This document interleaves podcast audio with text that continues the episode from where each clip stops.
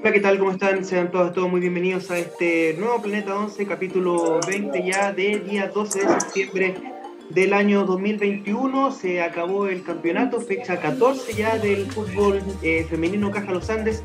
Ya eh, sabemos los cuadros ya para esta, para esta etapa final de playoff. Sabemos quiénes eh, competirán por el duelo de la permanencia y también sabemos lamentablemente quiénes son los equipos que descienden al campeonato de primera vez del 2022. Eh, también eh, revisaremos eh, todo lo que es el tenis, la Fórmula 1 y antes de saludar a, bueno, primero voy a saludar a mi compañera. ¿Cómo estás Ana? Buenas noches. Hola, buenas noches Diego y buenas noches a todos los que se nos empiezan a unir a esta transmisión de un nuevo capítulo de Planeta 11, el capítulo 20 a través de las plataformas de radio y también de, de Zapping, que ya me están diciendo que varios por ahí se empiezan a conectar. Un capítulo importante porque también se termina la fase regular de nuestro femenino Caja Los Andes. Eh, yo creo que con ciertos resultados sorpresivos y también con cierta actitudes de clubes que increíble parece que se le olvidó que el campeonato se juega hasta la fecha 14 y se le olvidaron sus jugadores. Así es, eh, quisiera antes, eh, bueno, primero disculparme con la, con la audiencia, eh, hoy teníamos de invitada a Jenny Acuña, delantera de Santiago Morning, sin embargo, la entrenadora del conjunto de la Academia la citó a reunión a todas las jugadoras ahora a las 20 horas, así que eh, lamentablemente no podrá estar con nosotros. Eh, de todas formas, quédense porque vamos a hacer un análisis completo de lo que han sido estas 14 fechas del femenino Caja de los Andes y vamos a analizar también las llaves que se vienen para eh, los cuartos de final y el partido de permanencia. Primero que todo, Ana, quisiera preguntarte, ya existiendo ya esta, este, este término de, de campeonato, algún análisis sobre los equipos que están, eh, algún equipo sorpresa, un equipo que te haya decepcionado en esta temporada? La sorpresa, em, van a creer que estoy bromeando con esta sorpresa que voy a decir, pero yo creo que para mí es sorprendente que el líder de la fase regular, considerando el rendimiento de ambos, de ambos grupos del A y el B, sea la Universidad de Chile sea la Universidad de Chile porque es un club que hace poco empezó a tomar las cosas más serias. Eh, ahí se está demostrando que cuando se cree en el talento de las jugadoras, cuando se cree en un trabajo serio, en un trabajo a plazo también que tiene frutos eh, rápidos, eh, se pueden hacer las cosas bien. La Universidad de Chile es el único equipo que no perdió en esta fase regular del femenino Caja Los Andes. Es el equipo con más puntos, logró los 38 puntos. Es la valla menos batida, y por otro lado se queda Santiago Morning, que tiene 37 puntos. No es mi decepción, pero solo quiero hacer el, el paralelo entre lo que es el, el, presente de la Universidad de Chile, el presente de Santiago Morning. Un Santiago Morning que en su partido importante el grupo contra Colo Colo perdió, en su partido importante contra Concepción se vio mal, en su partido importante contra Fernández Vial se complicó. Entonces, deja algunas dudas. Eh, el, tricampeón, el tricampeón del, del fútbol femenino y a diferencia de lo que hace la U. Para mí, sin lugar a duda, eh, la gran decepción es Audax Italiano. Yo creo que Audax, a pesar de no estar en los puestos de descenso ni ir al partido de, de promoción, se reforzó para estar en playoff. Y quedar en eh, sin esa posibilidad tres fechas antes de que termine la fase regular, yo creo que es un gran fracaso. Y hasta la última fecha también eh, viendo que podría haber jugado el partido de promoción. Entonces, mi, mi, el equipo para mí de esta fase regular es la U y la decepción es Audax Italiano. Yo sumaría como un equipo, no sé, revelación puede ser eh, lo que hizo Deporte Antofagasta, que sobre lo mismo tú estabas comentando como equipo de decepción a, al Audax Italiano y podría también unirlo a Everton que son equipos que, eh, bueno, Everton, que fue un equipo muy campeón, de hecho, del fútbol chileno, eh, en su inicio de, los campeonatos acá en nuestro país. Y, el Audax italiano, claro, como tú bien mencionabas anteriormente, que se había preparado para poder estar en la postemporada. Sin embargo, ninguno de estos dos eh, lo hizo. Y Antofagasta, yendo de menos a más, pudo conseguir este, este último cupo, incluso perdiendo sus últimos dos partidos. O sea, tampoco es que se haya esforzado tanto. Lo que pasa es que Antofagasta nunca empató. E, era un equipo, eh, no, tenía medios. Era bueno o malo, o ganaba o perdía. Y eso fue lo que finalmente eh, decantó en que el equipo haya clasificado a la postemporada. ¿Te parece si revisamos la fecha 14? Dale, empecemos. Eh, solo antes que se me vaya, mencionaste Antofagasta por el grupo B. Eh, yo creo, a pesar de que para mí el grupo B era más competitivo que la en el papel. Uno cuando empezó el campeonato dijo, ay, en el B va a estar más disputado estos cuatro cupos que van a playoff, a diferencia del A, el A ya tenía los dos clasificados, al tiro decía ahí Colo Colo, el Morning y dos más.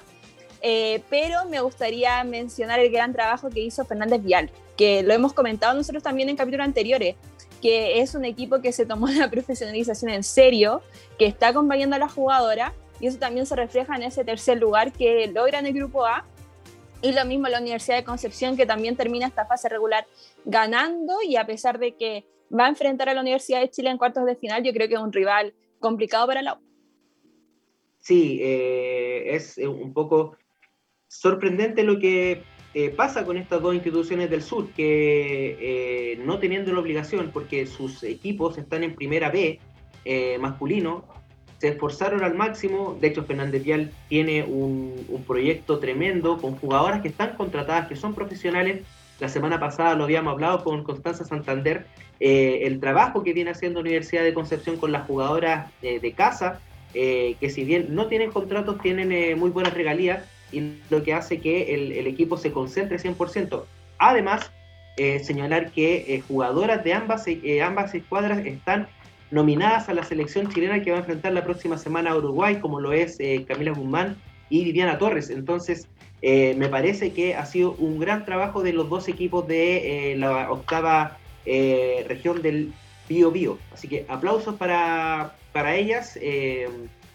Deporte de que tal vez pudo haber, pero yo creo que esa baja de tres puntos las desanimó completamente. O sea, ya con esos tres puntos menos era, era imposible poder eh, pensar en que podían estar en, en, en playoff. Sí, lamentable también esa, esa baja de puntos, que, que, pena tener que estar viendo que en el fútbol profesional, en una liga que dice ser profesional, eh, todavía nadie se da cuenta de que son cinco cambios nomás pues, y en tres ventanas, cuando parece algo tan típico entre todos los que conocemos el fútbol, pero eh, las desaniman, no llegan a playoff, pero yo creo que lo más importante es que se salvaron del descenso, considerando que también ellas empezaron tarde con el campeonato, eh, se les suspendieron las primeras fechas, empezaron a entrenar más tarde de, lo acordado, entonces yo creo que por lo menos lograron salvar la temporada. Absolutamente, pero antes de pasar a la, a la fecha 14, eh, cabe recordar que este, esta semana, a mitad de semana, se jugaron dos partidos tremendos, importantísimos, que eran eh, pendientes de la fecha 8 del campeonato. Recordemos que eh, quedaron estos dos partidos que son de los clubes donde el grueso de las jugadoras estaban, estaban en, la en la selección chilena defendiendo a nuestro país en los Juegos Olímpicos. Por eso existe, existió esta postergación que se dio lugar este, esta semana, mitad de semana, y eh, fue el clásico universitario entre la Universidad de Chile y la Universidad Católica, y también podríamos decir que es uno de los clásicos del fútbol femenino nacional entre Colo Colo y Santiago Morning. Tuvimos la suerte de estar en los dos partidos y también eh, con transmisión de radio y el clásico universitario, así que ese como fue el partido que fue más temprano, partimos por ahí entonces. Sí, pues fue el primer eh, partido considerado por la NFP, el primer programado. Lo ganó la Universidad de Chile 3 a 0 en el Centro Deportivo Azul, en la cancha Leonel Sánchez. Lamentablemente el auto todavía no reciba público. Eh, hubiese sido lindo poder ver eh, gente en el estadio alentando a la Universidad de Chile. recordar que hace muy poco se, hay, un, hay un reglamento, un eh, para que pueda volver el público al, al, fútbol femenino nacional, a diferencia de lo que fue la vuelta al público en el fútbol masculino. Eh, pero la UNO tiene el aforo necesario ahí en el CDA, entonces los que pueden acudir mientras tanto son los familiares de la jugadora. Eh, ojalá se pueda recuperar considerando lo que se viene, que son los playoffs y además un conjunto azul que tiene grandes interacciones en redes sociales también. Lo hemos mencionado nosotros en las cuentas de Planeta 11, así que Esperemos que puedan contar con público. Respecto al fútbol en este partido, Em, yo lo mencioné en la previa que hicimos el día martes en el Twitch de Planeta 11. Para mí este iba a ser un punto de inflexión considerando los desafíos que se venían para ambos equipos en postemporada y yo creo que sale ganando la Universidad de Chile. Y con muchas dudas se va a Universidad Católica, Universidad Católica que en los playoffs va a enfrentar a Colo Colo. Una Universidad de Chile que recuperó su presión alta, que recuperó la intensidad, que además permitió que volviera con Rebeca Fernández, que es una de las delanteras más importantes, que eh, se mueve por todo el frente de ataque, pero le faltaba ese gol, estaba divorciada con el arco. Rebeca vuelve en el clásico, vuelve en la fecha que vamos a estar hablando en esta última, y eh, además la U empieza a recuperar lo que son las, las variantes en este 11. Nos sorprende Carlos Belli haciendo un cambio táctico, del 3-5-2 pasa al 4-4-2 y además le entrega más variantes a este 11 titular. Ya sabemos que son alternativas válidas Claudia Soto, Sofía Hartar, que también puede entrar Paloma López, que recordemos que en esta última fecha no ha sido titular, ha estado Bárbara Sánchez jugando de 10. Em, yo creo que por ahí... Perdón, qué raro hablar de Paloma López suplente. sí, es, rarísimo y sobre todo considerando que en la, en la U es la, es la goleadora Paloma, era, era la 10. Em, creo que hizo falta en algunos partidos, pero también creo que esa baja de rendimiento fue una baja de rendimiento de equipo, más que que no estuviera Paloma. Entonces creo que fue importante que la U retomara su nivel en este partido, considerando también que la U es el Chile 2. No solo va a enfrentar playoff, sino que también va a enfrentar Copa Libertadores. Eh, fue em, importante lo que hace la Universidad de Chile, que, em, bueno, criticamos un poco eh, que la U, la U tenía un plantel bastante corto, que fue lo que hizo en, Copa Libertadores. ¿Te parece que eh, haya variado esa circunstancia, ese problema que tuvo Carlos Belli a la hora de enfrentar las fases finales de esa Copa Internacional? Yo creo que la U ahora tiene un equipo más amplio creo que además de lo que encuentra en la banca Carlos Vélez, también es lo que encuentra en su once. En la Universidad de Chile todos, eh, todas las jugadoras varían en el, en el once titular, no están siempre en las mismas posiciones. Es cosa ver que tanto en el clásico universitario como en el último partido entre Cobresal, Anita Gutiérrez fue dupla de central con, con Fernanda Ramírez. Entonces, eh, ojo ahí cómo también las jugadoras van cambiando de, puesto y cómo también lo van ah, haciendo de buena manera. Es cosa ver a Michelle Olivares, que reemplazamos a Montserrat González también por la banda derecha. Y además de hacer un gol en la última fecha, supo aguantar muy bien y fue elegida la jugadora del partido en la transmisión oficial del Clásico Universitario. Sí, tremendo lo que hizo la Universidad de Chile. Eh, vamos de, lleno a, ese partido porque fue un, un 3 a 0, había bastante ambiente, de hecho, en, eh, como tú mencionabas, que lamentablemente el SEA no puede recibir público general, porque tiene solamente una, una gradería, que es la principal, y no da para, para público general. De hecho, con la prensa eh, con, eh, y con las familias, que son la gente invitada, ya, ya se llena ese, ese sector. Por eso es imposible, y lamentablemente es imposible, que la hinchada de la Universidad de Chile no vaya, no vaya a apoyar a su equipo, sobre todo ahora que tienen eh, etapas donde el público también puede jugar a, favor. Estaba lleno y estaban enarbolando banderas eh, azules y rojas. bonito gesto también por parte de, las familias de las jugadoras que han estado apoyando en todo momento a, sus pupilas. Sí, además las jugadoras siempre buscan sentir ese apoyo de, la afición, qué bueno saber que pueden ir sus familiares. Lo, había sido una pregunta en una de las conferencias de Anita Gutiérrez en el CDA, si ellas estaban de menos y ellas decían, ojalá por lo menos poder contar con nuestra familia en las tribunas, así que yo sé que es un gran apoyo para las jugadoras. Claro que sí, eh, un, partido que eh, fue completamente... Eh, monopolizado por la Universidad de Chile, eh, fue de minuto 1 al minuto 90. De hecho, creo que Natalia Campos no tocó la pelota, eh, solamente para servir el, saque de, portería. Y me parece que la Católica eh, jugó a no, perder por tanto, diría yo, más que tal vez enarbolar alguna jugada que no realizó, independientemente de que hayan generado algún estilo de jugar al contraataque no, no lo pudo realizar. Eh, vimos a, Macarena González corriendo detrás de la pelota en defensa, como también la eh, Catalina Busuto, que jugó todo el partido corriendo así detrás del balón, detrás del balón, porque tampoco le llegaban pelotas.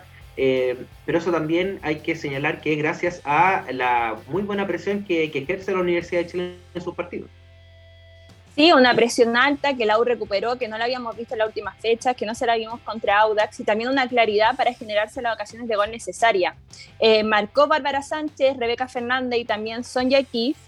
Y em, lo que me gustaría decir de la Católica es que la Cato en este campeonato, el antecedente más eh, cercano, es que perdió contra la Universidad de Chile 10-0. Entonces también entiendo el planteamiento con el que fueron al Centro Deportivo Azul. Eh, ¿Por qué hubiese tenido que ser más arriesgado? Eh, imagínate irse en esta fecha con un 10 a 0 a tu casa, cuando estás eh, a un partido para que termine la fase regular y se te viene Colo Colo y se te vienen los playoffs. Entonces, yo tampoco encuentro que haya estado mal el planteamiento de, de Ronnie Radonich. Y también considerar que no creo que la Católica haya abandonado completamente la parte ofensiva. Eh, creo que en algunos momentos la recuperó, pero ahí también supo aparecer las jugadoras de la Universidad de Chile, por ejemplo, con Naira Capstein, que es la gran arma ofensiva de la Universidad Católica. Por el lado derecho tuvo un constante duelo con Michelle Olivares y nunca la dejó sola, entonces tampoco fue la Naira Capstein que tenía eh, la banda derecha sola como en el partido contra Everton, en el partido contra Palestino, entonces yo creo que que por ahí también tiene que ir el análisis, a pesar de que a mí me hubiese gustado ver una católica más ofensiva, una católica que le complicara más la vida a la línea de cuatro a la Universidad de Chile, también había que considerar esa, esas variables que te pueden afectar en la parte mental para la preparación de playoff. Claro, la, idea era eh, tratar de llegar, eh, como tú mencionas, físicamente y también mentalmente, eh, en buena manera para, para afrontar este, mm, estos playoffs que la Católica no accedía hace tres años, así que es importante también el, el, ascenso que, que, ha logrado la Universidad Católica, que fue de menos a más, sin embargo en la última fecha se dio bastante, bastante irregular. Eh, Bárbara Sánchez fue quien eh, abrió la cuenta a los 11 minutos, un golazo de media distancia cuando la U se acercaba poco a poco y, la barrera defensiva de la Universidad Católica reventaba todo lo que llegaba, apareció la chama que se han transformado en una de las grandes figuras de la Universidad de Chile para un, remate de, de, media distancia al ángulo que nada pudo hacer Antonia Canales. Sí, yo no sé si diría se ha transformado en una de las figuras. Para mí es una figura desde el campeonato anterior. Bárbara Sánchez fue uno de los puntos altos de la Universidad de Chile junto a Daniela Zamora, que abandonó el club después de la participación en Copa Libertadores. Y esa misma confianza es la que le entrega el entrenador, porque a Bárbara la veíamos en las primeras fechas de, de delantera neta, acompañada junto con Rebeca Fernández y en la posición de día Paloma López con las lesiones de Paloma, con su participación también en Tokio, el puesto de 10 lo ha tomado Bárbara. Y Bárbara también lo ha hecho de muy buena forma. Quizá no ha anotado tantos goles, no está en el top de goleadoras del campeonato como la vimos en las primeras fechas, pero sí está ahí en el top de asistencias y em, también ahora, no sé si la palabra es atreverse, pero le entrega a la Universidad de Chile una herramienta necesaria que es el remate de fuera de larga distancia, eh, que yo creo que también es importante que la U lo trabaje considerando los partidos apretados que se le pueden venir, las defensas que se les pueden complicar y eh, también esos partidos que se le, le, van a tocar por Copa Libertadores.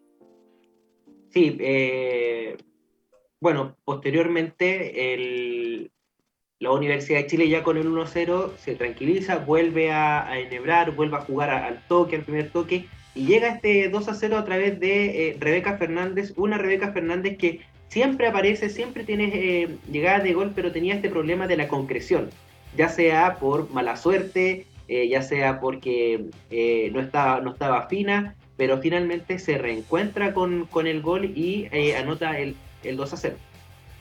Sí, también es importante que, que, ella se reencuentre con el gol, porque a pesar de ser una jugadora fundamental en la delantera, lo que también permitía que no abandonara el 11 titular. Eh, porque a pesar de que venía muy bien Sonja Kif, uno decía, ¿por qué sigue, eh, o sea, el comentario del hincha, ¿por qué sigue Rebeca?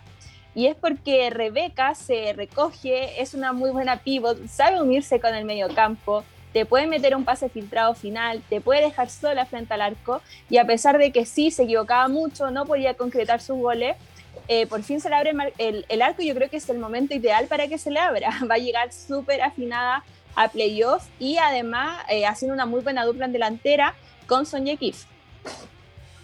¿Quién fue la eh, delantera quien anotó el 3 a 0 de la Universidad de Chile al minuto 54, ya iniciado el, segundo tiempo, a los 9 minutos, para sentenciar este triunfo de la Universidad de Chile por, por 3 a 0, luego comienzan las sustituciones, recordemos que en, las normas de este campeonato son de cinco cambios en tres ventanas, así que aprovecharon de realizar todas las, sustituciones posibles, incluso entró Emma González, que es una pequeña, tiene 14 años, creo 15 años, eh, a jugar ahí unos minutos para la Universidad de, Chile. 3 a 0, muy buen triunfo de la U que eh, decretó también el, liderato absoluto del, grupo B. Sí, un triunfo importante para la U, eh, un triunfo que además, bueno, la U ya tenía asegurado el primer lugar del grupo B, pero empezaba a sumar puntos también. Lo vamos a ver cuando estemos analizando la fecha que termina el día de hoy que la U termina siendo el mejor equipo de, la fase regular, lo que también le entrega la confianza necesaria para enfrentar los próximos desafíos. ¿Vamos con el próximo partido el día miércoles, Diego? Me parece, me parece, porque eh, el miércoles ya más eh, a entrada la, la noche, a eso de las 20 horas, el Estadio Monumental se vistió de gala y de fiesta para un tremendo clásico, el clásico del fútbol femenino nacional entre Colo Colo y Santiago Morning. Alrededor de 1.300, 1.500 personas fueron las que estuvieron en el reducto de Macul para ver este partidazo que eh, vamos a analizar ahora con, con Ana. Em, primero que todo, quisiera eh, felicitar al Club Social y Deportivo Colo Colo por eh, el, tremendo esfuerzo que han estado realizando con, con shows en el, en el intermedio, en el entretiempo, con una previa, porque en ese, a esa hora jugaba el equipo masculino del, cuadro Albo y estaba por eh, pantallas gigantes para ver ese partido a la espera de este, de este tremendo encuentro entre Colo Colo y, Santiago Morning. Sí, una, un anuncio importante, lo dijimos también en la transmisión del partido entre Colo Colo y Quique que llevamos por radio hoy por la fecha decimotercera del campeonato femenino Caja Los Andes. Eh, importante también considerando que era una noche alba, podríamos decir. Se estaba enfrentando Colo Colo Higgins por el AFP Plan Vital. Venía Colo Colo Santiago Morning. Una forma también de que llegara la gente al estadio. Era un horario ideal después de, del trabajo, de la universidad. Eh, un horario apto también para que las deportistas pudieran desarrollar un muy buen partido, que yo creo que eso fue lo que vimos. Eh, a pesar de que yo la primera le di el triunfo a Santiago Morning, aquí cuento una incidencia, el día domingo, una de las hinchas de Colo Colo, yo le comentaba, ojo, ojo con Colo Colo, que con el rendimiento que trae Santiago Morning, Colo Colo puede dar un, un golpe en este femenino Caja Los Andes, y yo creo que fue tremendo golpe también considerando lo que se viene en este torneo. Sí, eh, un, un, partido que eh, me parece que fue bastante táctico. Eh, durante los, 90 minutos, ya obviamente más adentrado el partido, comenzaron a, a, darse, a, ir a por todo, y, abrió el marcador Colo Colo em, cerca de minuto 14 con un cabezazo de Javier Agres. Minuto 9. Minuto 9, perdón. Javier Agres, muy temprano. Sí, y eh, a través de un cabezazo, ojo que, mm, a ver, yo creo que antes de ese minuto 9 el partido no estaba tan habilitado para Colo Colo. Colo Colo no estaba jugando de manera cómoda, pero tampoco estaba jugando de manera cómoda Santiago Morning. Y Colo Colo, le hemos dicho, sabe aprovechar muy bien las pelotas paradas. Y encuentra a Javier Agres, que uno dice, es increíble que Javiera con su estatura sea capaz de saltar tanto, de elevarse y eh, sorprender a la defensa de Santiago Morning. Javiera cabeza completamente sola. No sé si de Santiago Morning quería hacer una defensa de zona o si definitivamente a una de las jugadoras se le escapa Javier Agres, pero eh, así Colo Colo llega al gol y a pesar de que tuvo otras ocasiones, yo creo que Colo Colo supo aprovechar las debilidades de Santiago Morning, que son las pelotas paradas en contra. Y eh, eso también es un gran es para alabar el trabajo de Luis Mena durante la semana con este equipo, porque eh, todas las formas de hacer gol son válidas. Entonces, qué bueno que los clubes abandonan esta idea tan arraigada de este último año, que hay que hacer el gol tocando hasta la línea del arco. Pasarse hasta el arquero prácticamente. Eh, y, fue un, muy buen gol de, Javier Agres. Posteriormente, eh, llegó el descuento en el segundo tiempo. Recién nos estábamos sentando. Eh, de hecho, ahí voy a contar otra anécdota. tú venías llegando, pues te estabas como recién sentando y, fue el, gol de, Jenny, de Jenny Acuña.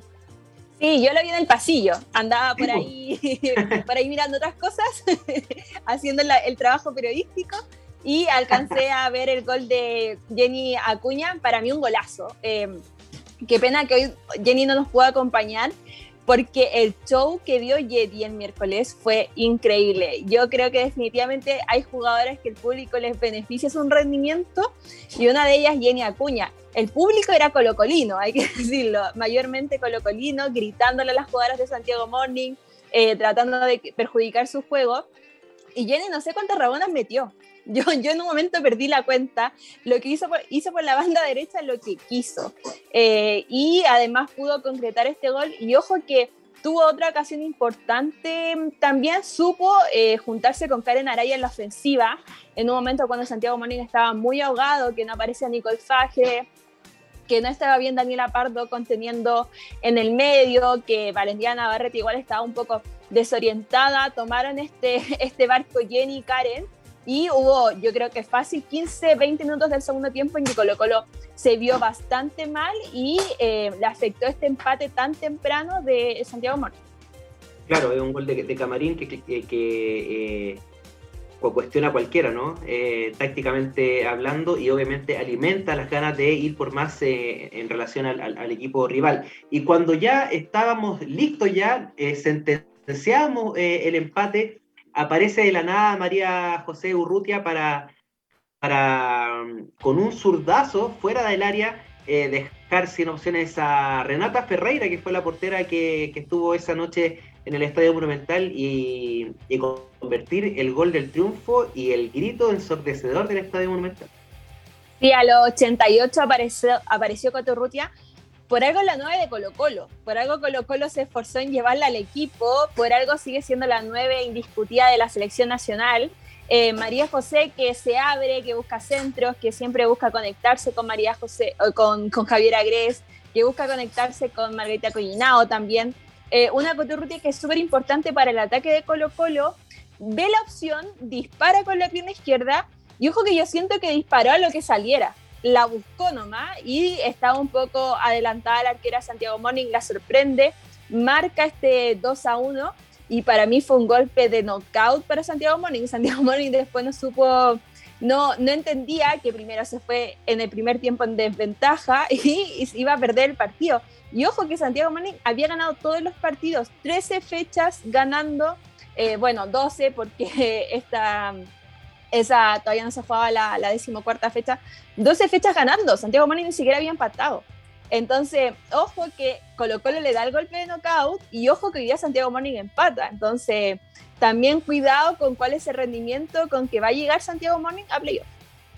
Claro, y con este triunfo de, de, Colo Colo se quebró la racha de Santiago Morning de 1046 eh, días o bien dos años, 11 meses y 10 días sin que eh, las bohemias eh, supieran de derrotas. O sea, la última vez que habían perdido fue el 28 de octubre del 2018 contra Colo Colo y fue 3 eh, por 1. Así que, y también dio lugar a que el gol de Javier Agres en ese partido entre Santiago Morning hiciera que igualara a Karen Araya en el liderato de la tabla de goleadoras. Sí, y además un empate importante considerando que se enfrentaba al equipo de Karen Araya, que Karen Araya tampoco encontró el gol en ese partido. Y ojo con una Javiera Gres que está súper encendida, que es parte de la selección nacional y que puede llamar la atención de clubes en el extranjero. Efectivamente, 2-1 eh, triunfo de las Albas en eh, Macul, en su estadio, en el estadio monumental, eh, y quedaron segundas en el grupo van a enfrentar a el conjunto de, de la Universidad Católica en eh, los playoffs. Y eso lo vamos a conversar a la vuelta de esta pausa comercial. Vamos y volvemos.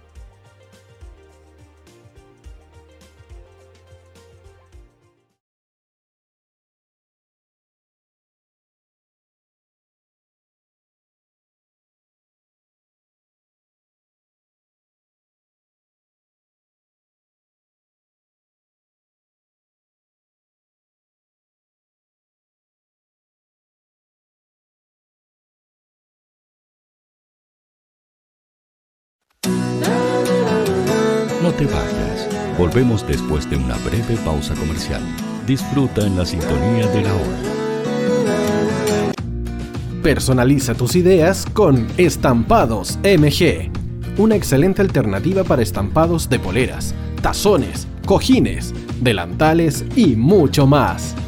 Especializados en personalizar recuerdos para todos los fanáticos del fútbol y clubes de fans. Encuéntranos en Facebook y Twitter como arroba estampadosmg y en nuestro Instagram como arroba estampadosmgcl. Despachos a todo Chile. La mejor opción de precio y calidad la encuentras en Estampados MG.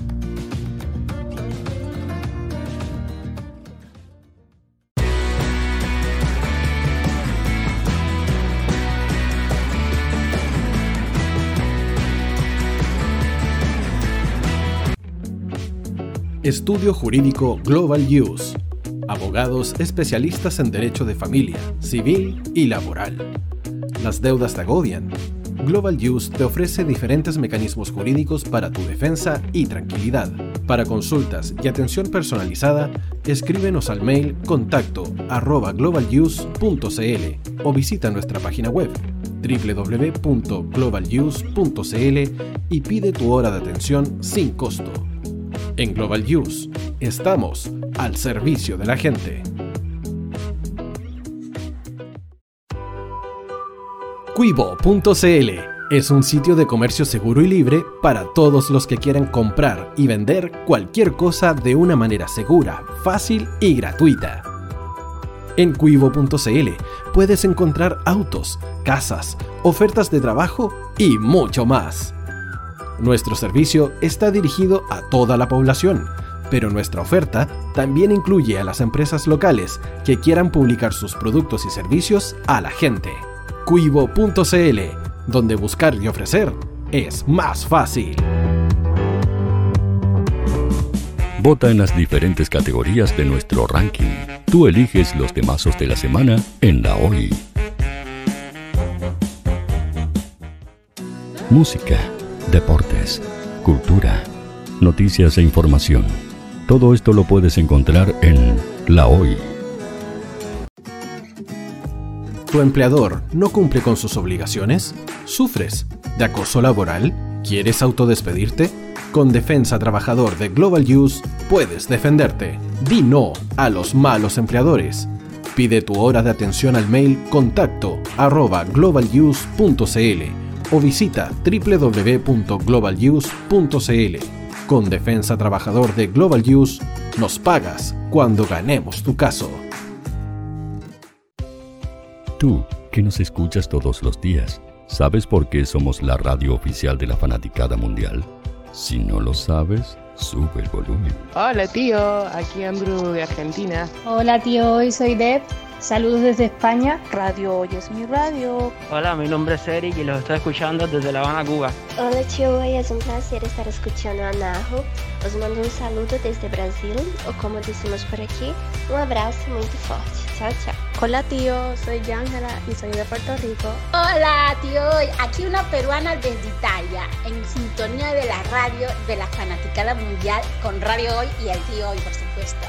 Hola tío, soy Alexa de México, tengo 8 años. Hola tío, ¿cómo estás? Te saluda Mónica Osuna desde Paraguay. Hello tío Hoy. We're streaming from the United States and we thank you for doing this special stream. La radio Hoy, soy Laxane y los escucho desde Nicaragua. Hola tío, soy Majo de Bolivia. Hola Radio Hoy Chile, muchos saludos desde Honduras. Hola tío, te saluda Eric desde Ecuador. Hola, soy Mabel de Buenos Aires. Radio Hoy te escucha. Hola, buenas tardes. Saludos desde Venezuela. Hola, Radio Hoy. Les saluda Germayori Mancía desde Guatemala. Hola, amigos de Radio Hoy. Tío Hoy, tío Hoy, tío Hoy. Para Chile, América y el mundo, Radio Hoy. La radio oficial de la fanaticada mundial. El área deportiva de la Hoy está todos los fines de semana reporteando, transmitiendo y llevándote la emoción del fútbol. Hoy Deportes, con el fútbol nacional e internacional, campeonato chileno, primera B y fútbol femenino. Sintonízanos sábados y domingos por www.hoydeportes.cl y todas nuestras redes sociales. Porque somos la, la pasión que desborda sus sentidos.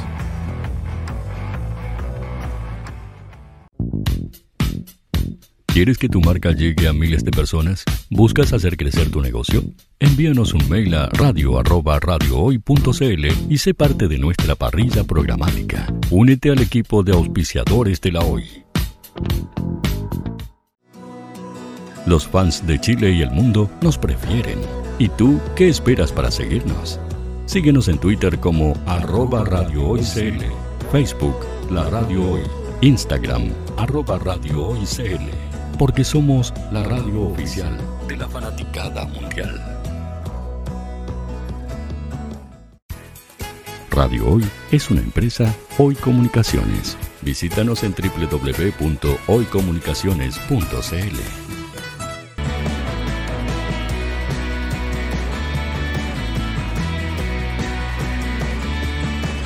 Para Chile, América y el mundo, Radio Hoy la radio oficial de la fanaticada mundial.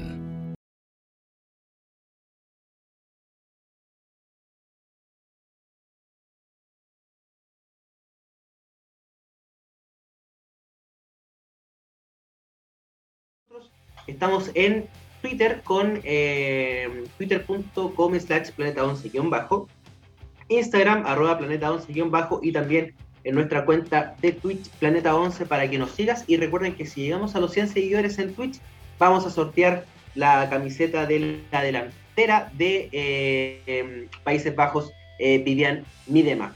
Estamos en este segundo bloque para eh, hablar ya de lo que pasó este fin de semana, la última fecha de la fase regular del campeonato femenino Caja Los Andes, donde em, no sé si pudiera decir que, sí, podría decir que hubo sorpresas, eh, sobre todo el día eh, de hoy. ¿Te parece, Ana, si comenzamos por los partidos del grupo A? Sí, pues empecemos con los partidos del grupo A, em, un partido que yo, yo esperé más del conjunto local. El día sábado a las 11 de la mañana en el Estadio La Portada de Club Deportes La Serena recibía a Colo Colo ganó Colo Colo 5 a 0, se despide de muy buena forma de este femenino Caja Los Andes. Ojo que Colo Colo en el primer tiempo no anotó, eh, estuvo complicado en, la búsqueda del gol, sin embargo se le abre en el segundo tiempo a los 53 Margarita Collinao, a los 73 Antonia Larcor, a los 78 la siempre presente la 9 María José Urrutia, al 82 y al 83 el doblete final que significó un hat trick para Antonia Alarcón, un Colo Colo que queda segundo en el grupo A, solo atrás de Santiago Morning. Y ojo, por diferencia de gol, porque alcanzó el mismo puntaje que Santiago Morning. Claro que sí.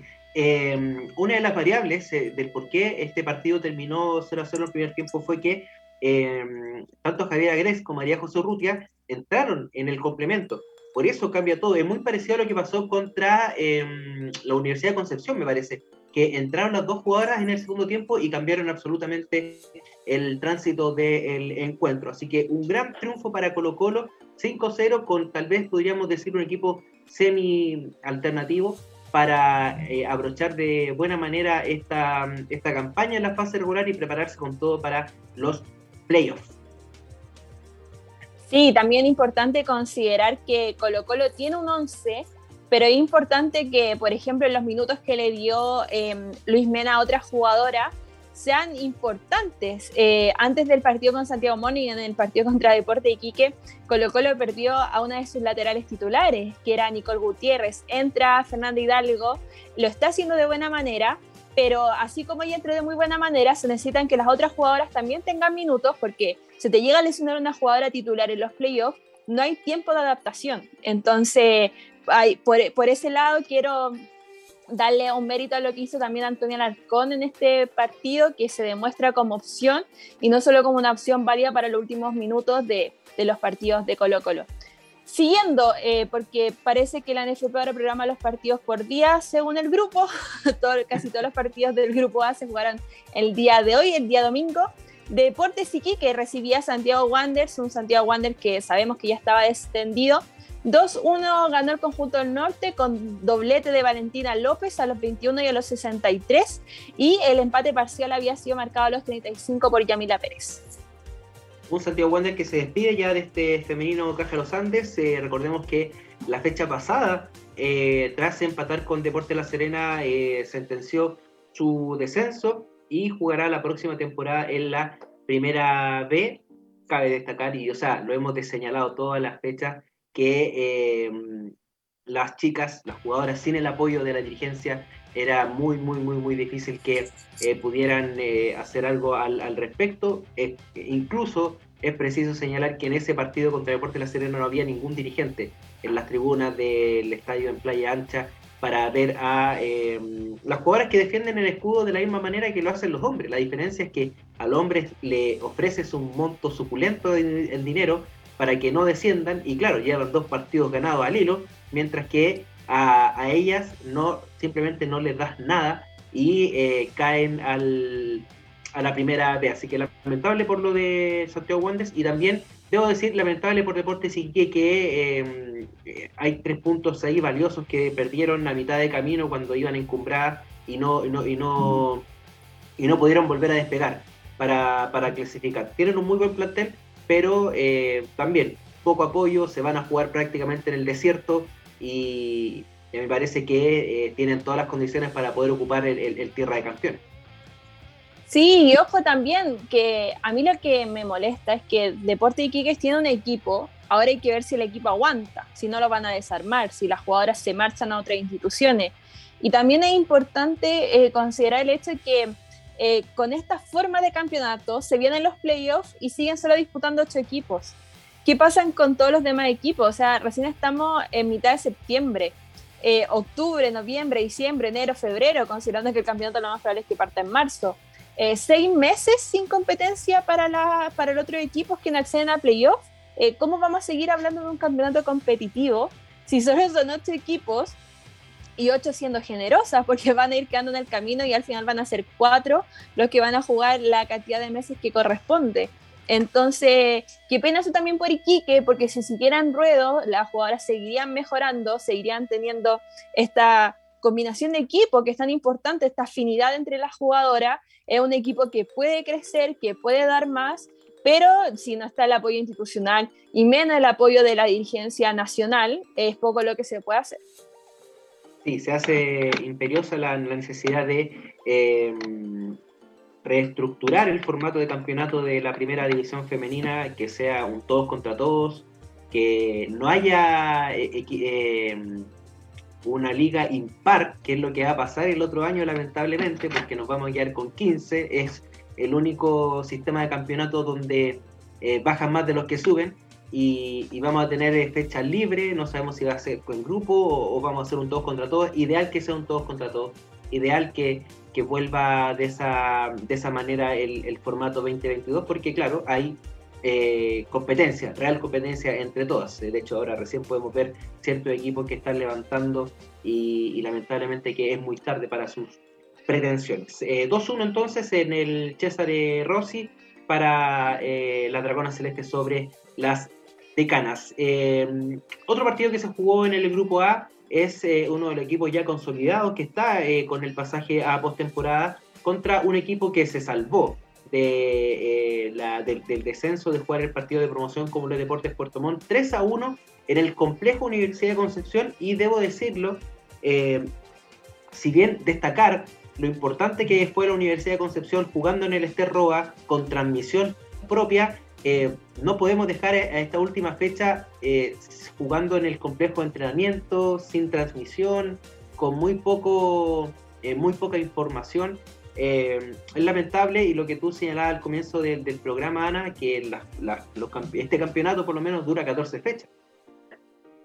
Sí, pues dura 14 fechas, varios equipos parece que se le olvidó, eh, los equipos clasifican a playoff y se le olvidó que tienen que transmitir el último partido, que tienen que entregar información. Em, me quiero en eso ir más a la profunda en el partido que, que, que, realmente a mí, a mí me molestó em, para destacar la Universidad de Concepción. Em, los goles llegan a través de Constanza Santander, una Constanza Santander que se hace muy importante en este once titular de Concepción, para mí una defensa pensando en el futuro de Chile, no solo del equipo del sur. Y además con un doblete de Viviana Torres, que también va a ser parte de la selección en esta fecha FIFA que se nos viene, que lamentablemente no vamos a poder ver eh, no, como, como público a la selección femenina. Y eh, ojo también con Puerto Montt, que se salva, que, que, va a jugar este partido de, de promoción. Y eh, también considerando lo que fue su temporada, recordar que renunció el director técnico en la fecha en que Deportes Puerto Montt estaba muy complicado, asume una nueva banca, entonces, imagínate si hubiese mantenido un trabajo constante, un trabajo lejos de, polémicas, que hubiese sido también de Deportes Puerto Montt en esta temporada. Sí, a pesar de todo, con cambio de entrenador, con una eh, posible indisciplina, que era lo que había informado el, el técnico de ese entonces, eh, Gutiérrez, se, se, queda ahí muy bien, fue de menos a más, eh, lo, conversamos, que era un, un, una tabla bastante mentirosa con estos partidos pendientes de Deportes Puerto Montt, sin embargo lograron sacar la tarea adelante y eh, van a seguir en eh, primera división el próximo eh, año, la próxima temporada. Cerramos el, grupo A con el partido de la fecha, a mi entender. Santiago Morning recibió en el Estadio Municipal de Peñalolén, sin público también, hay que decirlo, y igualó 2 a 2 ante Fernández Vial. Sí, un Santiago Morning que, que, empieza ganando, le empatan, vuelve a estar arriba en el marcador, le vuelven a empatar. Y yo creo que esto puede ser importante en el factor mental, en el factor anímico, de cómo te enfrentas a los partidos que se vienen ahora, que a pesar de que son ida y vuelta, son mata-mata, pues es la parte bonita del campeonato eh, a Santiago Morning le toca enfrentar a Deporte Antofagasta y a pesar de que en el papel es un rival menor, es un Deporte Antofagasta que igual te puede complicar, sobre todo te puede complicar si eh, Santiago Morning perdió contra Colo Colo con su once estelar.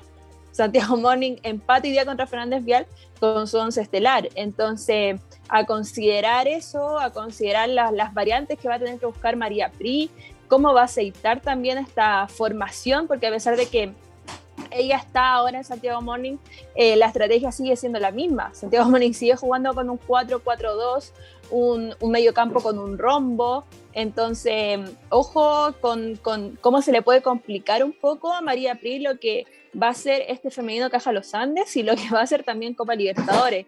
Eh, lo último sobre este compromiso, Fernández Vial, que ya había complicado en el sur a Santiago Morning, que complicó a Colo Colo en su casa, entonces, es un, a pesar de que le gana con polémica a Universidad de Concepción, ojo con lo que va a hacer Fernández Vial y ese cruce con Palestino, porque yo creo que Fernández Vial en la ronda de playoff va a complicar bastante a su rival. Sí, eh, tremendo, tremendo, tremendo partido, un golazo de eh, Nicole Faje. Eh, que le, la recibe de primera y le da con efecto sobre la portera del conjunto eh, dialino.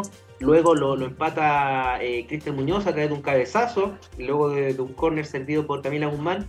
Y eh, posteriormente un centro de Karen Araya que de verdad da en la cara de Marcela Pérez y eso da, se transforma en una asistencia.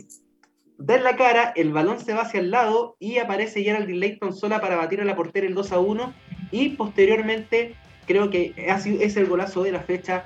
Eh, un pase eh, a tres dedos de Camila Guzmán habilitando a Melissa Bustos, quien mira a Gabriela Borges, lo adelantada que está y desde media distancia, desde decir 30-35 metros, bate a la, portera de Santiago Morning para este empate eh, 2 a 2 que eh, se lo llevaron con un sabor a victoria impresionante. El conjunto de Fernández Vial terminó y todas abrazadas. Eh, muy bonito lo, lo realizado por eh, el conjunto de Fernández Vial y Santiago Morning. Obviamente va a tener mucha tarea pendiente. De hecho, por algo se están reuniendo, me imagino, en este momento todo, todo el plantel con la directora técnica para, para ver estos, estos baches que está teniendo, porque realmente eh, de, se, de, seguir así va a ser, va a ser bastante complicada sus llaves en, en, este, en este campeonato. Sí, y, y Santiago Morning que tiene equipo, eso es lo que me llama la atención. Tiene equipo, tiene entrenadora, entonces yo creo que ahí vamos a tener que estar muy atentos a cómo se recompone el plantel. Yo creo que quizás también está lo que pasó con Colo Colo, que es un golpe de knockout lo del día miércoles, te ganan el partido en el último minuto con un golazo, te quitan un invicto que tenías por, por años, entonces yo creo que eso también afectó, el partido. Fue el día miércoles, lo jugaste hoy día, Hoy día también cerrás con un rival difícil, Fernández Vial no era un, rival fácil, eh, era un duelo que incluso si hubiese estado yo creo antes en esta segunda rueda, quizás Fernández Vial también le daba la vía necesaria para pelear el segundo lugar a Colo Colo, el primer lugar a Santiago Morning. Entonces, ojo con lo que esto puede significar para el Morning, que igual se viene un receso por fiestas patrias antes de enfrentar estas llaves de playoff, pero yo creo que va a ser muy importante que, que Santiago Morning lo converse y que estos eh, resultados negativos, considerando su campaña, no afecten el rendimiento de la jugadora. Claro que sí, y mm, haciendo el análisis ya podemos em, irnos a, al otro grupo, al grupo B, que eh, tuvo partidos también el día de ayer em, sábado y con transmisión doble estuvimos para el triunfo de la Universidad de Chile 8 por 0 sobre Cobresal. Sí, un triunfo claro de, la, de las Leonas que cierran de la mejor manera posible esta, eh, esta, parte regular del femenino Caja Los Andes, que además se convierten en el mejor equipo de esta, de esta fase regular, pero un partido que, que, en el papel yo pensé que iba a ser más disputado, sobre todo considerando la situación de Cobresal. Eh, a ver, sí, no creo que Cobresal hubiese goleado a la Universidad de Chile, pero Cobresal no le servía ni el empate, a Cobresal le servía ir a buscar la victoria. Y lamentablemente la U llega hasta 8 a 0 y tampoco es porque Cobresal estuviera buscando el gol, estuviera buscando la victoria, porque es muy distinto que te ganen 8 a 0 si están todas arriba buscando abrir el arco que defendía Natalia Campos. Pero Cobresal entró con un esquema, eh, más que esquema, yo creo que una forma de plantear ese esquema muy defensiva buscando el contragolpe a, través de, Nicole Monroy, eh, buscando lo que se podía hacer, eh, sorprendiendo a, las centrales de la U, que eran Denise Orellana, que eran Fernanda Ramírez. No lo consiguió porque la Universidad de Chile ejerció una presión muy alta, recuperaba el balón en el área, en el, en el lado de, de Cobresal, y eso también complicó la salida clara de, de Cobresal, pero yo creo que lamentablemente esta fue una muy mala forma de despedirse de Cobresal, un Cobresal que incluso en la primera rueda complicó la Universidad de Chile. Eh, la Universidad de Chile solo ganó 4-0, pero podríamos considerar, considerarlo un resultado mentiroso porque esa vez defendía al arco María Fernanda Zúñiga. Igual estuvo un poco exigida en algunos momentos del, del partido, en, en, algunas circunstancias. Entonces yo pensé que considerando la situación de Cobresal, que te parabas ahí sin nada de perder, llegabas con el descenso directo, el empate no te servía, solo te servía ganar, eh, daba lo mismo si perdías por uno, por ocho goles, eh, me llama la atención cómo salieron a la cancha. Y eh, al otro lado, al ladito, hubo también eh, partidos porque se jugaba una definición. Si había algo que se jugaba en esta, en esta fecha 14 era saber quién descendía en el grupo B. Y en ahí estaba comprometido Cobresal y Deportes Temuco con Cobresal la teniendo la obligación de ganar. Claramente no lo hizo porque fue una gran victoria en la Universidad de Chile y a las 12 del día eh, jugó el cuadro de Palestino contra Deportes Temuco con un gran, gran, gran eh, triunfo de las paisanas por, por 7 goles a 0. Em, debo decir que eh, Temuco tuvo sus oportunidades. Em, lo bueno de, que estuvimos ahí con, con Radio Hoy como único medio transmitiendo el partido fue eh, muy, muy, muy interesante también las variantes tácticas que realizó Claudio Quintiliana, que incluso cambió a la arquera porque jugó eh, Valeria, Valeria Rojas y eh, también estuvo la jugadora Wolf, quien estuvo jugando en el, en el, segundo tiempo. Interesante triunfo de Palestino, 7 goles a 0, goles de Candy Chanque, doblete, Ivette Olivares, Melissa Espina y Katia Ponce, quien entró en el segundo tiempo y en 20 minutos anotó un hack trick. Así que interesante lo hecho por eh, la. Sí, y ojo con un Deportes Temuco que yo pensé que podía disputar un poco a Palestino, considerando también el resultado que se podía dar en la tarde, porque Temuco podría haber alcanzado con una victoria Audax italiano y haber complicado al conjunto de la Florida en, lo que podía haber sido un compromiso de, de postemporada para ver otro descenso. Y sobre eso mismo, el partido que sigue, eh, también por el grupo B, el de la Universidad Católica que recibía Audax Italiano en el complejo Raimundo Tupper, una universidad católica que no tenía camarín, que no tenía transmisión oficial, que la sacaron del estadio, eh, del estadio de San Carlos de Apoquindo y me llama bastante la atención, Cruzados eh, sintonizó todas las, todos los partidos del local de la Universidad Católica, incluso cuando jugaba en el complejo Raimundo Tupper, pero este no lo transmite, no hay transmisión oficial de cruzados en esta fecha, no, había electricidad para que Frecuencia Cruzada quienes llevaron la transmisión radial del partido pudieran hacer el trabajo como corresponde. Eh, ¿Cuál es la idea de cruzados? no, no lo entiendo. Aparece eh, Tagle, el presidente de Cruzado, aparece toda la, gerencia deportiva cuando las cruzadas logran esta clasificación a playoff histórica, se llenan la boca hablando de ellas, felicitándolas, eh, dándole las gracias por esto, pero ellos nunca aparecen. Entonces, ¿cuál es la idea de Cruzados? Eh, yo sé que al fútbol femenino lo tratan como profesional porque lo tienen abajo de la rama del fútbol, de, del fútbol joven. O sea, yo sé cuáles son las prioridades de Cruzados, que no nos mientan respecto a eso. Pero, pero en serio, ¿se te olvidó que jugaba tu rama femenina este fin de semana? ¿Que algo tan básico como abrir un camarín no lo tenías dispuesto? Sí, eso es eh, claramente me parece que mm, es inaceptable lo que pasó con la Universidad Católica. Que tengan el camarín cerrado, que existiendo un día bastante nublado con probabilidades de lluvia, no tengan luz, eh, la cancha, mm, eh, existiendo torres, no tengan luces, eh, que no hayan jugado en su cancha en San Carlos de Apoquindo, más aún si el equipo, el plantel adulto estaba jugando, está jugando ahora, hoy, y está jugando de visita. O sea, no había pretexto. No había, eh, no había argumento como para decir no, no, no, se puede por tal, por tal, A o B motivo. Eh, así que es, lamentable y, y claramente eh, empaña lo que lo poco que hicieron, la verdad, porque las jugadoras de la Universidad Católica, ellas también son las que juegan por amor al escudo, porque no, no tienen contrato, no tienen nada, solo les pasan la camiseta y a jugar Así que mm, lamentable y claramente esta clasificación a playoff no es por la institución, es 100% gracias a ellas.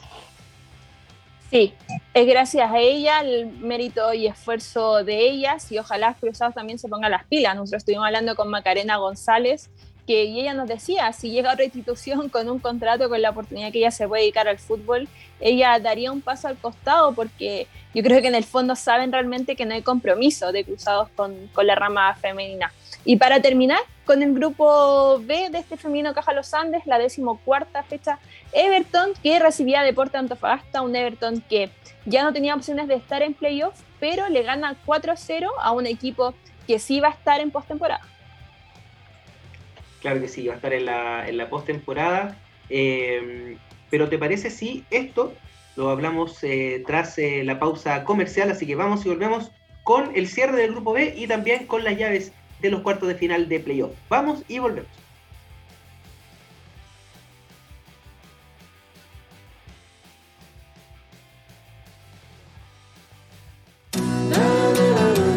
No te vayas. Volvemos después de una breve pausa comercial.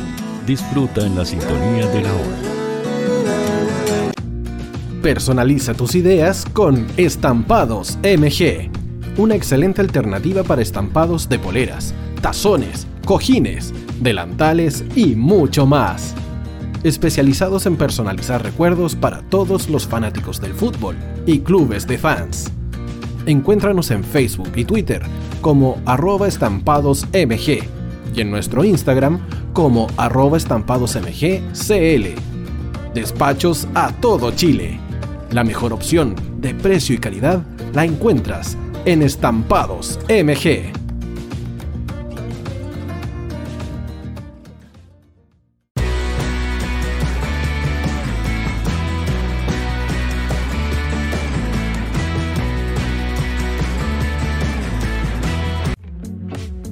Estudio Jurídico Global Use abogados especialistas en derecho de familia, civil y laboral. Las deudas te agobian. Global Use te ofrece diferentes mecanismos jurídicos para tu defensa y tranquilidad. Para consultas y atención personalizada, escríbenos al mail contacto arroba o visita nuestra página web www.globaluse.cl y pide tu hora de atención sin costo. En Global Use, estamos al servicio de la gente. Cuivo.cl es un sitio de comercio seguro y libre para todos los que quieran comprar y vender cualquier cosa de una manera segura, fácil y gratuita. En cuivo.cl puedes encontrar autos, casas, ofertas de trabajo y mucho más.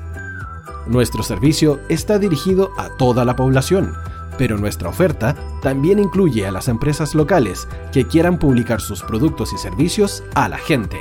Cuivo.cl, donde buscar y ofrecer es más fácil. Vota en las diferentes categorías de nuestro ranking. Tú eliges los temazos de la semana en la hoy. Música, deportes, cultura, noticias e información. Todo esto lo puedes encontrar en La Hoy. ¿Tu empleador no cumple con sus obligaciones? ¿Sufres de acoso laboral? ¿Quieres autodespedirte? Con Defensa Trabajador de Global Use puedes defenderte. Di no a los malos empleadores. Pide tu hora de atención al mail contacto arroba globaluse.cl o visita www.globaluse.cl. Con Defensa Trabajador de Global Use, nos pagas cuando ganemos tu caso. Tú, que nos escuchas todos los días, ¿sabes por qué somos la radio oficial de la fanaticada mundial? Si no lo sabes, sube el volumen. Hola tío, aquí Andrew de Argentina. Hola tío, hoy soy Deb. Saludos desde España. Radio Hoy es mi radio. Hola, mi nombre es Eric y los estoy escuchando desde La Habana, Cuba. Hola tío, hoy es un placer estar escuchando a Najo.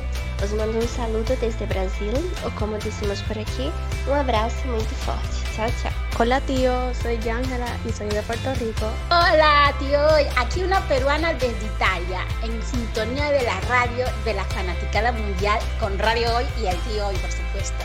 Hola tío, hoy soy Alexa de México, tengo 8 años. Hola tío, ¿cómo estás? Te saluda Mónica Osuna desde Paraguay. Hello tío Hoy. We're streaming from the United States and we thank you for doing this special stream. La radio hoy soy Laxane y los escucho desde Nicaragua.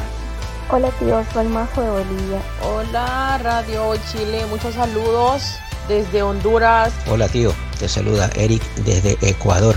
Hola, soy Mabel de Buenos Aires. Radio Hoy te escucha. Hola, buenas tardes. Saludos desde Venezuela. Hola Radio Hoy, les saluda Germayori Mancía desde Guatemala. Hola amigos de Radio Hoy. Tío Hoy, tío Hoy, tío Hoy. Para Chile, América y el mundo, Radio Hoy, la radio oficial de la fanaticada mundial. El área deportiva de la Hoy está todos los fines de semana reporteando, transmitiendo y llevándote la emoción del fútbol. Hoy Deportes, con el fútbol nacional e internacional, campeonato chileno, primera B y fútbol femenino. Sintonízanos sábados y domingos por www.hoydeportes.cl y todas nuestras redes sociales. Porque somos la, la pasión que desborda sus sentidos.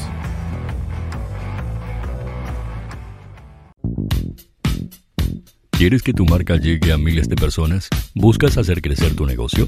Envíanos un mail a radio@radiohoy.cl y sé parte de nuestra parrilla programática. Únete al equipo de auspiciadores de la Hoy.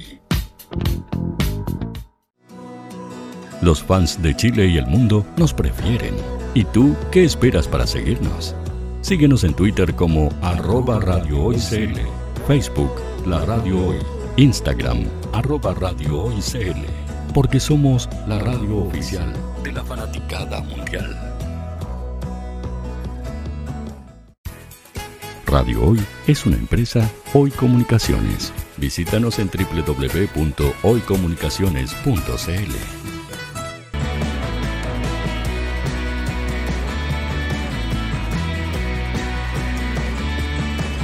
para Chile, América y el mundo. Radio Hoy, la radio oficial de la fanaticada mundial.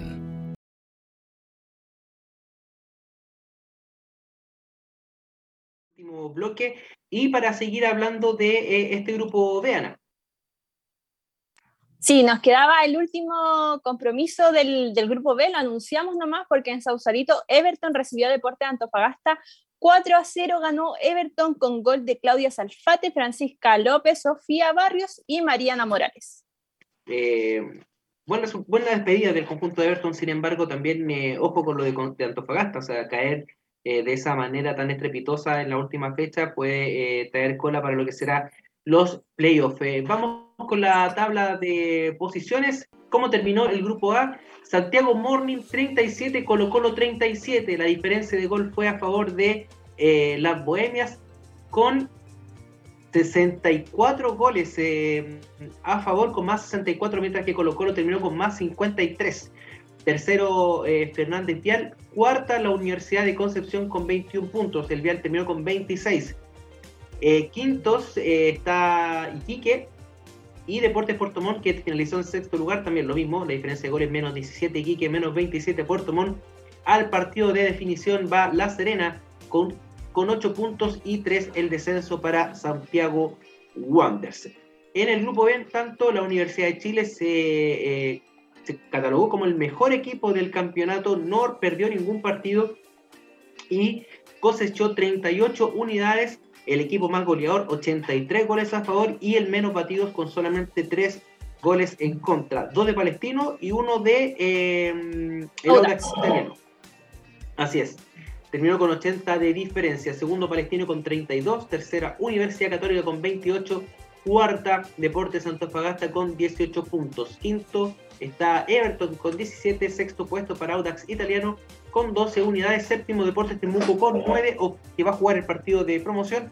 Último, Cobresal con 7 puntos. Eh, tenemos la, las llaves de eh, la, la, fase final de este campeonato. Eh, y vale recordar que el conjunto de Santiago Morning, todos lo, los cabezas de serie van a partir de visita.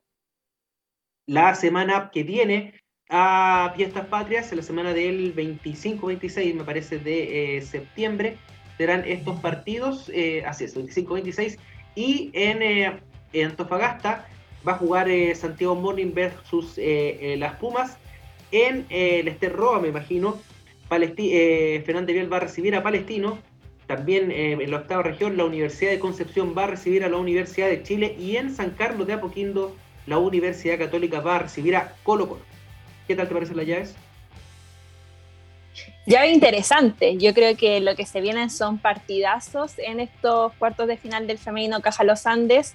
Eh, yo tengo ganas de verlo. Creo que también podemos ver sorpresas. Eh, creo que se le puede complicar a la U. Creo que se le puede complicar eh, a Colo Colo, a pesar de lo que ha hecho la Universidad Católica. Creo que el gran partidazo va a ser lo que veamos entre Fernández Vial y Palestino también. Así que no, tengo muchas ganas de ver lo que se nos viene en los playoffs de este campeonato y lo que va a ser después semifinales también. Aquí ya estamos con lo mejor de lo mejor. Eh, son rivales directos. Eh, sabemos que el campeón vigente es Santiago Morning, como si le afectará el, este resultado final en el femenino Caja Los Andes, si le afecta también lo que puede ser un parón, considerando que se cambió la fecha de, de, de, Copa Libertadores, lo que va a ser también esa participación. Así que yo estoy muy ansiosa por, por los desafíos que se vienen aquí en el femenino Caja Los Andes. Solo les pido les una cosa, no los transmitan el mismo día a la misma hora. Y que haya Ojalá. una diferencia horaria, por favor. Pues, sean generosos alguna vez. Eh, qué difícil tener que pedir estas cosas, pero... Migajas. Claro. Migajas tenemos que pedir. Tal cual. La tabla de goleadoras terminó con un empate. 19 goles para Karen Araya de la Santiago Morning y 19 goles para Javier Agres de Colo Colo. Con 15, otro empate que hoy Yesenia López de la Universidad de Chile y María José Urrutia de Colo Colo. Y con 14 está Jenny Acuña de Santiago Morning. La tenía buen día y eh, Bárbara Sánchez de la Universidad de Chile también con la misma cantidad de anotaciones. Así que así quedó entonces la llave de eh, los cuartos de final que se van a jugar tras las fiestas patrias y también la tabla de goleadores. Interesante, ¿eh? se vienen con todo, con todos los partidos más esperados, es probable y vamos a estar también ahí, estar en todas las canchas donde se pueda estar, vamos a, llevarles lo mejor del fútbol femenino. Con ganas, con ansias, Diego, de lo que viene. Así es, se viene con todo. Y eh, bueno, ya finalizando el tema del fútbol eh, femenino, eh, deseo el pase para anunciar la presentación de quien nos acompañará ahora. Porque ya nos acostumbramos a él y dice que, no abandona, que se va a quedar siempre en este programa. Ahí vamos a ver si le cobramos la palabra eh, del equipo de Planeta 11, nuestro crack del tenis, que se le viene una semana que yo creo que, que ya la está esperando con ansias lo que va a ser Copa Davis. Siempre un placer y un honor compartir con él. Bienvenido a Planeta 11, Benjamín Río Seco. ¿Qué tal, Lana? ¿Cómo estás? Muchas gracias. Hola, Diego. Buenas noches a todos quienes nos sintonizan a esta hora del domingo. Eh, bien, pues acá listo para una nueva semana que trae Copa Davis, así que siempre interesantes. Acaba de terminarse el cuarto grande de la temporada. Eh, hubo participación importante de chilenos, así que listo para ya empezar a comentar sobre esta semana. Primero que todo, eh, ¿se queda o se va? Porque algo dijo Lana, no, no. No, pero yo la estaba molestando, no. Yo sé cómo Piqué se queda y él se queda. Ahí está, ahí está. Listo, ahí se acaba el tema. bueno, pero hablemos de tenis, que es lo importante. Sí, a lo que, vinimos, a lo la gente le, le interesa. El, barquito ahí está. Eh, vamos con el tenis, pues. Vamos. Eh, bueno, esta semana, eh, hoy, un chileno gritó campeón. Y eso siempre va a ser sinónimo y noticia de alegría eh, Bastián Maya, nuestro amigo, consagró campeón. Así es, la semana pasada perdió una final, esta vez se pudo quedar con la final, salió campeón del M15 en Ulsing, en Montenegro. Eh, así que muy buenos resultados para Bastián, es lo que desde esta tribuna veníamos pidiendo, veníamos comentando, esa regularidad, esos buenos resultados. Así que bien por Bastián, bien por su equipo. Esta semana adelanto ya, vuelve a competir en la misma ciudad, mismo país, así que ojalá que, esos buenos resultados se sigan repitiendo y que, bueno, me imagino que el tema físico ya debe estar eh, cansado, ya esta gira ya va casi alrededor de un mes, pero bueno, que, están, que estas noticias, estos resultados le, den esa energía que necesita para, para, seguir compitiendo y avanzando en el ranking que donde merece estar. Benja, una consulta. Eh, hemos estado hablando de Bastián estas últimas semanas y empezó su gira, pero este es el primer campeonato que gana en la gira, ¿cierto? Había tenido igual buenos resultados, lo habíamos visto en semi. Sí, en esta gira es el primer torneo que gana. La semana pasada eh, perdió en la final, tuvo el segundo lugar, y, pero es su segundo título en la temporada. A principio de año ya había levantado ya una copa y es su undécimo título en su carrera profesional en singles. Así que bien, bien por Bastián, siempre que un chileno o una chilena eh, levante una copa, eh, va a ser eh, importante orgullo para nuestro país y así es. Más allá si es un futuro, como fue en este caso, en un Challenger, lo que sea. ¿Seguimos con buenas noticias o por ahí nomás? Sí. Eh, o sea, si bien, no, si bien no fue campeón, el que tuvo una gran semana fue el Tommy Barrios. Eso sí, una curiosidad. O sea, bueno, tampoco es tan grave, digamos, pero... Dime que no perdió con una promesa. no, no, ¿Nos vaya a matar con las promesas? No, no, no, no, no, no, esta semana no. Eh, no, Tomás Barrios compitió en arcilla. Y digo esta, esta, curiosidad y resalto esto porque la Copa Davis se va a jugar en cancha rápida, como les comentaba el domingo pasado. Aunque, ojo, es una cancha rápida, pero en parámetros de nivel ATP, digamos ITF, es una cancha que, si bien es rápida, no es tan rápida como podría llegar a ser. Eh, entonces, es una cancha que, ya, ya, que es cancha dura, es considerada de mediana velocidad tipo Indian Wells, no por ejemplo como puede ser Australia, que es de las más rápidas del, circuito. Entonces, bueno, eh, Tomás compitió, decidió competir en Arcilla esta semana con muy buenos resultados. Eh, le ganó, de hecho, en cuartos de final le ganó al, favorito local, Pablo Andújar, top 100. el mejor triunfo de su carrera para Tomás Barrio esta semana. Eh, primera vez que le gana un top 100, así que eso son grandes noticias. Se consolida como el número 2 de, Chile, desplaza a su compañero de equipo, de, entrenamiento y amigo Alejandro Taígo al número 3. Y, pareciera ser que, que hace méritos para ser el número 2 el fin de semana. Va a complicar a Nicolás Masupo en la decisión de que no, ya mira, cuando hablemos de, Copa Davis voy con, con las preguntas. no quiero desviar tu, tu, camino. Está bien, está bien. Bueno, entonces, claro, Tomás perdió en semifinales, eh, una, buena semana, perdió con Roberto Carvalles Baena, un jugador de alta trayectoria en, el circuito, un, un pasabolas, como, como, se dice en, el tenis. Eh, la verdad es que Roberto se vio muy sólido y poco pudo hacer Tomás. Pero de todas maneras, gran semana, buenos resultados y a seguir creciendo. El que también compitió fue el Nico Yarri, eh, que sí lo hizo en cancha rápida, superó la, la quali, pero en el main draw se despidió en primera ronda.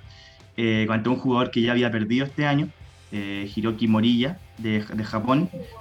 Eh, llama la atención porque era un jugador de menor nivel que él, menor ranking, pero bueno, así es el tenis, así es el deporte y lo importante es que Nico esté preparado y esté enfocado para enfrentar esta serie de Copa Davis que necesitamos, bueno, a él y a todo en óptimas condiciones.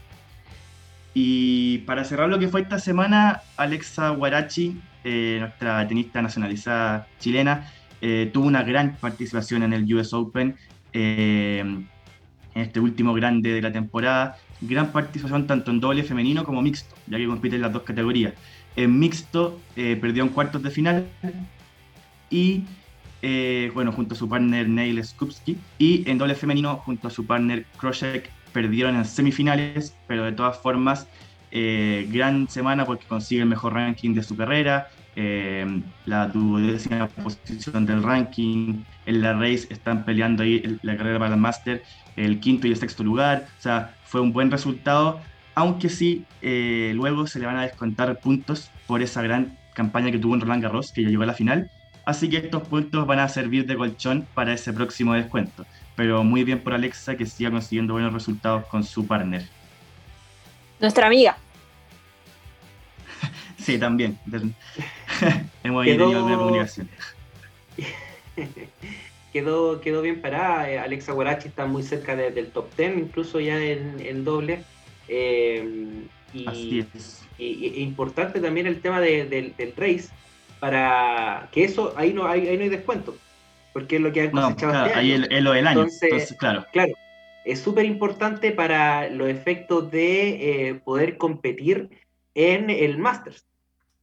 Sí, no, sería eh, una gran noticia, bueno, para ella obviamente, pero también para el tenis nacional en doble femenino, que es una categoría que, que no mucho se, se habla, no, tiene tanto, tanta venta en nuestro país, así que no, sería muy importante que Alexa pueda conseguir eso junto a su, a su partner. Así que bien. desde, Fernando González que no hay eh, chilenos en, los Masters, así que increíble lo que está haciendo Alexa Guarachi con Desiree Crashy, que esperemos que mantenga en esta última parte del año lo que mm, el, rendimiento para poder estar eh, dentro de las ocho mejores doblistas de, del circuito. Así es, ojalá así sea.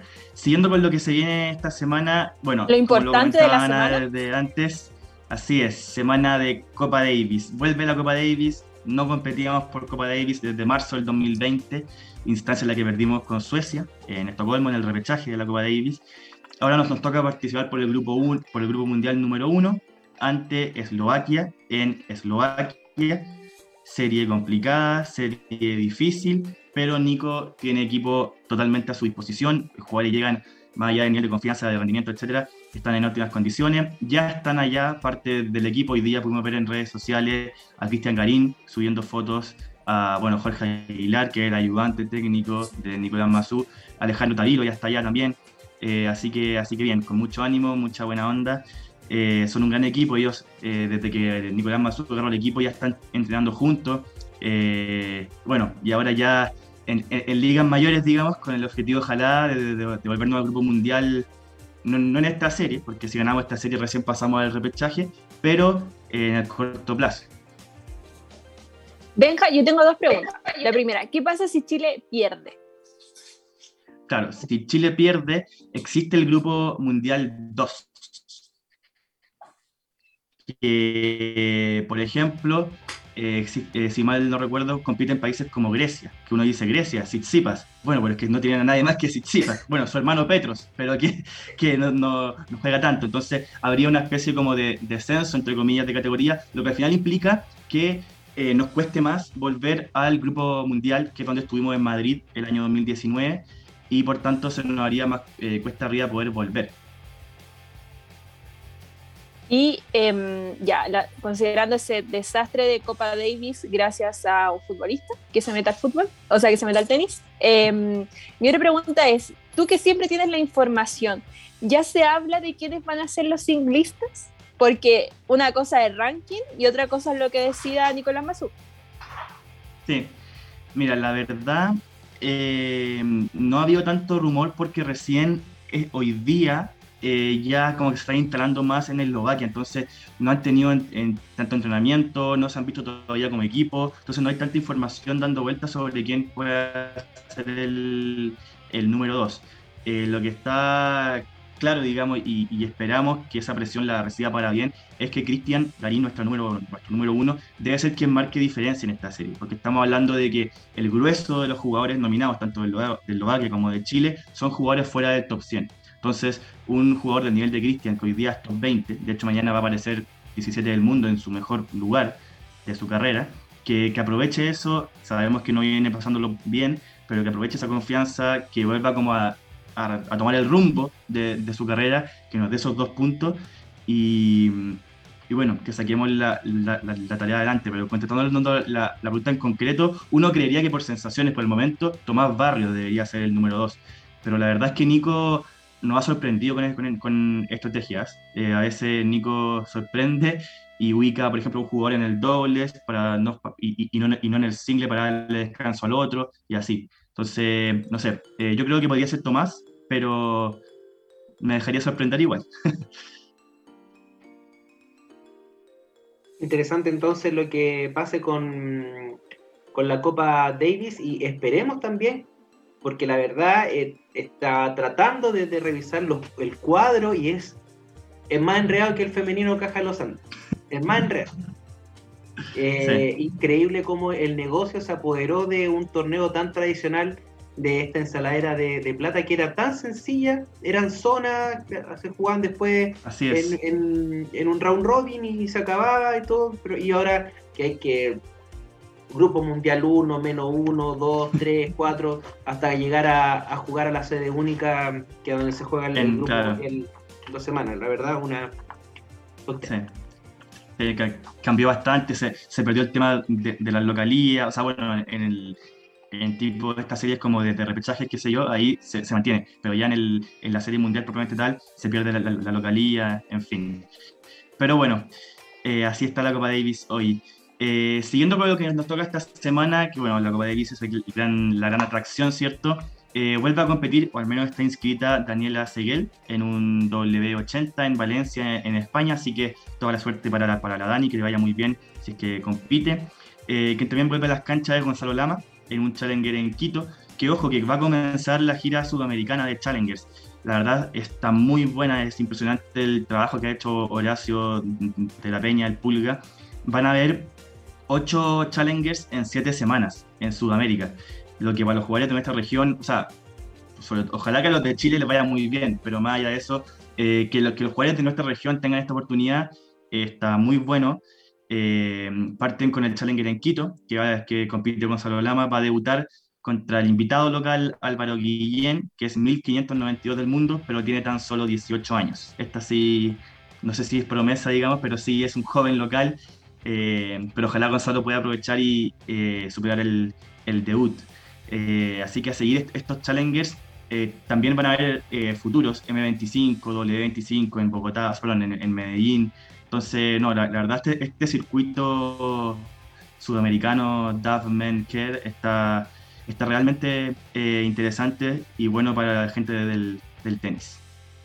¿Llegan a Chile? ¿Tendremos tenis circuito en Chile?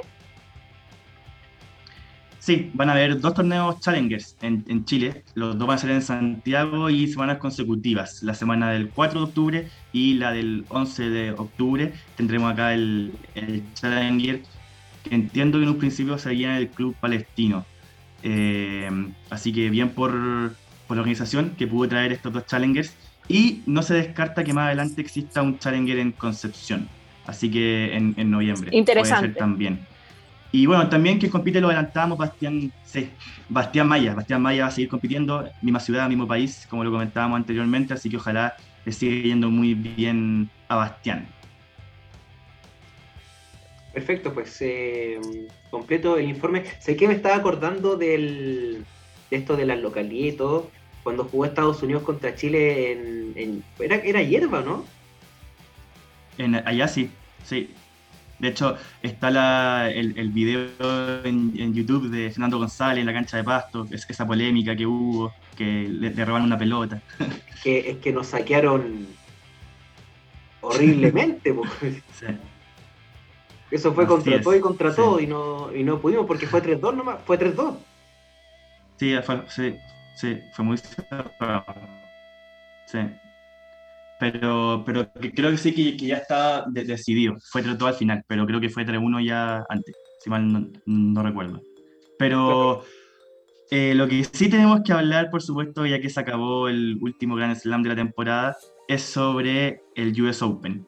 Eh, especialmente Novak Djokovic que no pudo conseguir el Grand Slam, ganar los cuatro grandes la misma temporada. No pudo ya, no había podido conseguir el Golden Slam con la medalla de oro. Ahora tampoco pudo el, el Grand Slam. Que bueno, suena como fácil, pero obviamente todo esto es, es, muy difícil. El único jugador que le pudo ganar en un Grand Slam fue Daniel Medvedev, que la verdad el nivel de Medvedev hoy fue, fue increíble. Fue, o sea, de verdad que cuando le dicen el androide ruso, el, la máquina rusa, impresionante. Si bien Djokovic eh, lo sacó del partido desde, desde lo común, falló más, pero sí, no, realmente, o sea, y ganarle en tres sets a Djokovic en un Grand Slam, eh, no sé, yo, es que yo no me lo esperaba, no por el nivel de Medvedev. Yo, y es que yo pensé que hoy día, yo realmente yo... pensaba, más allá de que a uno le guste o no le guste, Djokovic, etcétera, yo pensé que hoy día el tenis se marcaba un hito, que eran los 21 Grand Slam, eh, el, el, bueno, ganar los cuatro grandes, en fin, y, y, además que esta es como la primera gran victoria de la Next Gen eh, contra el, el, Big Three, como re, realmente este, este, es el verdadero como triunfo de, de, esta generación sobre, sobre los tres grandes del, del, tenis, aunque yo incluiría a Murray en esos tres, así que para mí serían cuatro. Oye, y también considerando lo que fue eh, uno de los partidos previos de Djokovic, donde el estadio estaba completamente en contra de él, y lo saca adelante, había perdido un set, estaba completamente loco. Yo también pensé que ya lo ganaba, yo pensé que ya se marcaba un, sí. un hito en el tenis, pero sorprende el androide ruso, que además tiene 25 años nomás, tiene varios títulos, número 2 del sí. mundo, eh, puede empezar a dar la sorpresa. Sí, no, de todas maneras, ya está acá, está número 2. Ojo que, que, bueno, todavía hay una brecha importante entre el número uno y el número dos, pero si Medvedev sigue así, eh, hay que tenerlo ahí con cuidado. Lo que a mí me, me impresionaba es que, es que ya, supongamos ya, Medvedev tiene 24, 25 años, extendámosle una carrera de por 10 años más, hasta los 34, como lo, como lo hace Djokovic, Nadal, etc. O sea, él tendría que disputar 40 Grand Slam más. Él tendría que ganar la mitad de los Grand Slam que va a competir, suponiendo que los compite todos, sin lesiones, etcétera, para superar el récord de estos tres monstruos. Entonces, en verdad que ese dato a mí me dejó, pero así, como que me logró, o sea, como que ahí sí que me di cuenta de lo que lograron estos tres monstruos de este deporte, de conseguir 20 Grand Slam cada uno, realmente impresionante. Y bueno, para antes de que se me acabe el, tiempo, no quiero dejar pasar eh, la final femenina. Eh, que fue Ay, bueno, una te lo iba a mencionar. que fue la juventud, sí, la juventud de la, de, de, de las finalistas, 18 y 19 años solamente, eh, no, re, realmente increíble. Además, mucho juego de nacionalidades, que papá, que la mamá, que yo vivía, estaba muy, muy interesante eh, la, la, final. Eh, finalmente se quedó al lado de la británica y, y la jugadora canadiense se quedó en el segundo lugar. Oye, Benja y Emma, que, que gana este Grand Slam, eh, entró desde la quali, ganó todo. Estaba leyendo una no, cantidad increíble quali, de sets que ganó. No, increíble, desde la quali, sin ceder sets, 18 años, avanzó 130 puestos, no, realmente, no sé, unas dos semanas que nunca va, va a olvidar, como que me trae recuerdo de lo de, lo de Boris Baker con 17 años en Wimbledon. Fue, no sé, eh, yo creo que están por ahí. creo que eh, Goran Ivanisevic también ganó Wimbledon desde la cuenta. Creo que son 10, 10 jugadores que entre ambas ramas que han ganado Grand Slam desde la cual. completo entonces. Pues. Perfecto el, y completo el informe de Benjamín Río Seco. Esperemos que este fin de semana que viene de Fiestas Patrias la, la delegación chilena en Copa Davis pueda darnos una, una gran, gran, gran alegría. Y eh, nosotros acá en Planeta 11 nos reencontramos de la semana que viene a la subsiguiente porque el otro domingo es Fiestas Patrias. Eh, nos vamos a reencontrar el domingo 26 ya para hacer el análisis de los cuartos de final y también de lo que sucedió con eh, la selección chilena y toda la Copa Davis. Eh, Benja, muchas gracias. Muchas gracias a ustedes, Diego y Ana, a quienes, a quienes nos escuchan siempre domingo a domingo. Muy buenas noches, que tengan una gran semana y vamos Chile el fin de semana. Ojo, transmisión por TVN Canal Abierto. Perfecto, no se vaya pues. Eh, Ana, muchas gracias. Sí, eh, buenas noches, chicos, a los que nos acompañan también en la transmisión, a Dani que nos saca al aire, que, que, no los mencionamos y ahí también nos, nos ayuda con esta mm, transmisión. Nos encontramos el 26 y mi, mi recado muy chico y un poco de conciencia, fin de semana que se viene, todo lo queremos pasar bien, pero de verdad si va a tomar, deje las llaves en la casa, porque hay gente que quiere seguir viviendo. Eso, muchas gracias distancia social porque todavía el bicho ahí ando, dando vuelta. Que estén eh, muy bien, nos vemos en dos semanas más. Cuídense mucho.